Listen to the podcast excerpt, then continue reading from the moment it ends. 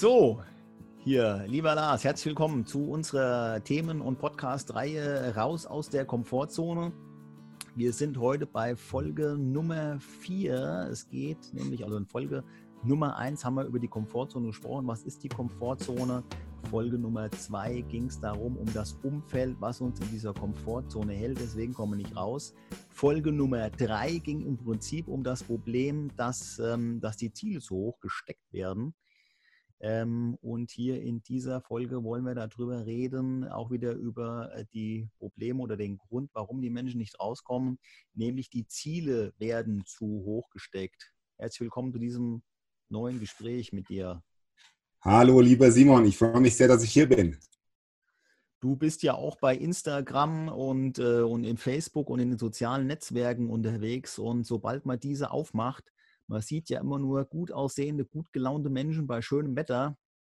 Äh, bei denen läuft immer alles gut. Ja? ja. Ich denke mal, dass man die Fehler äh, hinter, den, hinter der Kamera auch nie mitbekommen wird, weil die wollen ja immer so eine heile Welt nach außen darstellen, diese Influencer. Und das sehe ich als Problem Nummer drei und mit Sicherheit auch ein ganz großes Problem in der Gesellschaft, dass wir uns die falschen Vorbilder raussuchen. Was sagst du dazu?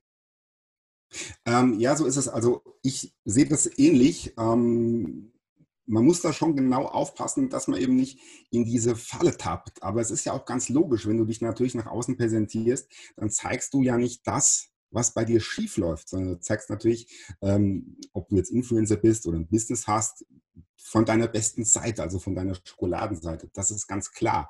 Ähm, was ich aber finde, ist, dass man sich darüber bewusst sein muss, ja, dass diese Menschen ähm, erstens, dass bei denen nicht alles glatt läuft und ähm, wenn sie denn äh, wirklich sehr erfolgreich sind, dass das nicht von heute auf morgen ging. Und ähm, alle, die wirklich über lange Zeit erfolgreich sind und ähm, wo das quasi auch nachgewiesen ist, also, also nicht irgendein Fake von einem schönen Bild, sondern wo man das tatsächlich weiß. Die sagen ähm, auch alle dasselbe. Also du wirst nicht von heute auf morgen erfolgreich, du wirst nicht von heute auf morgen reich, sondern es ist harte Arbeit und das, was die Leute sehen, ist eben das Ergebnis und die sehen nicht, wie du da hingekommen bist. Und ähm, beim, ich habe das äh, ähm, Beispiel von Olli Kahn, von, von unserem ehemaligen Nationaltorwart, ähm, mal so gehört. Der hat mal so sinngemäß gesagt, ähm, die Leute sehen nur, wie ich erfolgreich im Tor stehe, aber die sehen nicht, wie ich eine Stunde vor dem Training schon da stand, wie ich nach dem Training, bis das Licht ausging, da noch stand und ähm, ja, Bälle gehalten habe und trainiert habe. Das sehen die Leute nicht. Die sehen, wenn du im Tor ja. stehst und gut bist. Aber wir sehen nicht, wie du da hinkommst. Wir hatten es ja auch in der letzten Folge gehabt über den Marathon oder über die Olympiareife äh, Bewegung, die wir irgendwie absolvieren.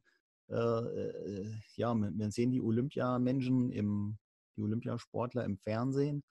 Und wir sehen, dass die da eine Übung oder dass sie eine, eine Aufgabe absolvieren. Das sieht dann erstmal sehr leicht aus, aber die vielen äh, Zehntausenden Wiederholungen, die die vorher gemacht haben, die sehen wir nicht. Und auch was du vom Uli Kahn gerade gesprochen hast, ich habe ein schönes Zitat aus dem, eine chinesische Weisheit gefunden. Ist eine chinesische Weisheit eigentlich auch ein Zitat, aber egal. Auf jeden Fall sagt das, man sieht die Blumen im Garten, aber den Spaten sieht man nicht. Ja, man, man sieht im Prinzip die, die Ernte, die, äh, die gekommen oder die, die da ist, oder man sieht die schönen Blumen, die Farben, die im Sommer dann im Garten sprießen, aber keiner sieht, dass man vorher halt auch die Blumenzwiebeln äh, einpflanzen musste oder diesen, den Samen sehen musste und den halt auch gießen musste. Und das ist, äh, ja, das ist, glaube ich, so der Ansatz dahinter, dass, dass wir uns dann einfach ja, dass wir die Zeit vorher nicht sehen, wie du auch sagst, den Weg zum Erfolg, den sehen wir nicht, sondern wir sehen nur den Erfolg oder die erfolgreiche Person.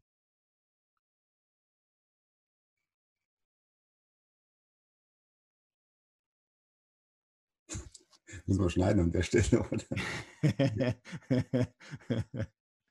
du darfst ruhig was dazu sagen. Habe ich dich so geplättet? Ja, mir ist, ist da jetzt nichts zu eingefallen. Ähm, ich habe eben alles rausgehauen schon. Ja, bestimmt schon. Also du musst auch den Weg dahin sehen und das wird meistens nicht so gemacht. Ja, natürlich läufst du bei einem Marathon irgendwann durchs Ziel bei Kilometer 42. Man muss aber auch dazu sagen, du bist vorher 42 Kilometer gelaufen. Und ähm, ja. ich glaube, das ist halt, man sieht im Internet oder in den sozialen Netzwerken immer nur das Endprodukt. aber nicht das, was vorher alles auf dem Weg dahin passiert ist. Ja, so ist es. Ähm, ich denke, so zusammenfassend äh, kann man sagen, ähm, das ist, es ist äh, jetzt kein Problem, erfolgreiche oder, oder Influencer oder was auch immer, also diese, diese, ähm, diese Erfolgsgeschichten zu sehen. Ähm, aber man muss sich das eben bewusst machen, ja, dass diese Leute sehr viel dafür getan haben und dass es eben ähm, selten eine wirklich gute Abkürzung gibt. Es ist noch kein Meister vom Himmel gefallen, wie man so schön sagt. Genau. Und mit diesen Worten verabschieden wir uns und in den nächsten drei Folgen geht es über die Lösungen zu unseren drei genannten Problemen, wer sie nicht schon selber gefunden hat. Also dranbleiben. Vielen Dank fürs Gespräch, lieber Lars. Mach's gut. Tschüss. Vielen Dank, Simon.